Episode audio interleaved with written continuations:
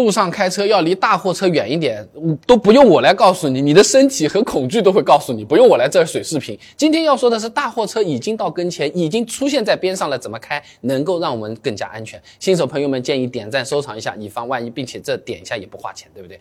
第一个要注意的是，不要和大货车并排并开。哎，就齐头并进的那种啊，那特别是在大货车的这个右边，因为右边是大货车盲区最大的地方，从大货车的尾部到驾驶舱的末端都是它的盲区范围。某车之家做过实测的啊，当小汽车在大货车的右边并排行驶的时候，大货车无论从哪个角度看都是看不到你这个小汽车的。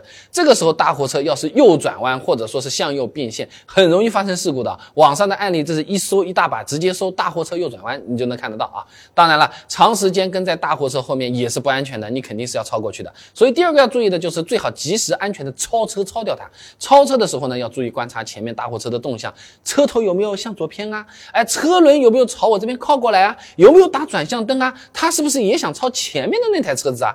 哎，他如果没有注意到你变过来了，你真的就撞上去了。哎呦，我的天哪，确实是对方责任，但这个责任已经是要承担我们照顾什么父母啊、孩子啊这一辈子的这个主要责任了。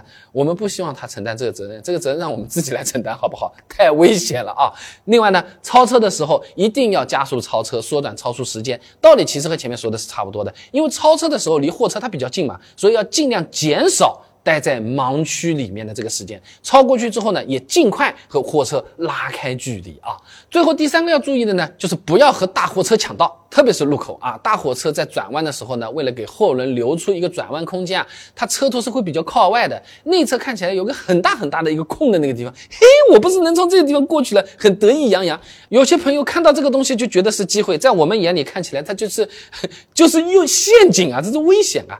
其实车子在拐弯的时候啊，这个。前后轮它的路径是不一样的，它会形成一个月牙形的内轮差的这么一个距离的。而大货车的这个内轮差，尤其是一辆轴距六点五米的三轴货车，它的内轮差能达到二十点七六平方米。你想想，你家客厅多大啊？如果是一辆轴距十二点二六米的六轴大货车，内轮差能达到四十点三九平米，都快抵上刚需半套房子那么大了。你看看这块空间是很大了，但是你挤进去啊，大货车拐过来。之后滑一下，直接就扫没掉的啊！网上还有一种说法，说大货车非常危险，是因为发生意外的时候，他们根本就不踩刹车的，都直接撞上去嘛，清爽点嘛，好了嘞，是不是啦？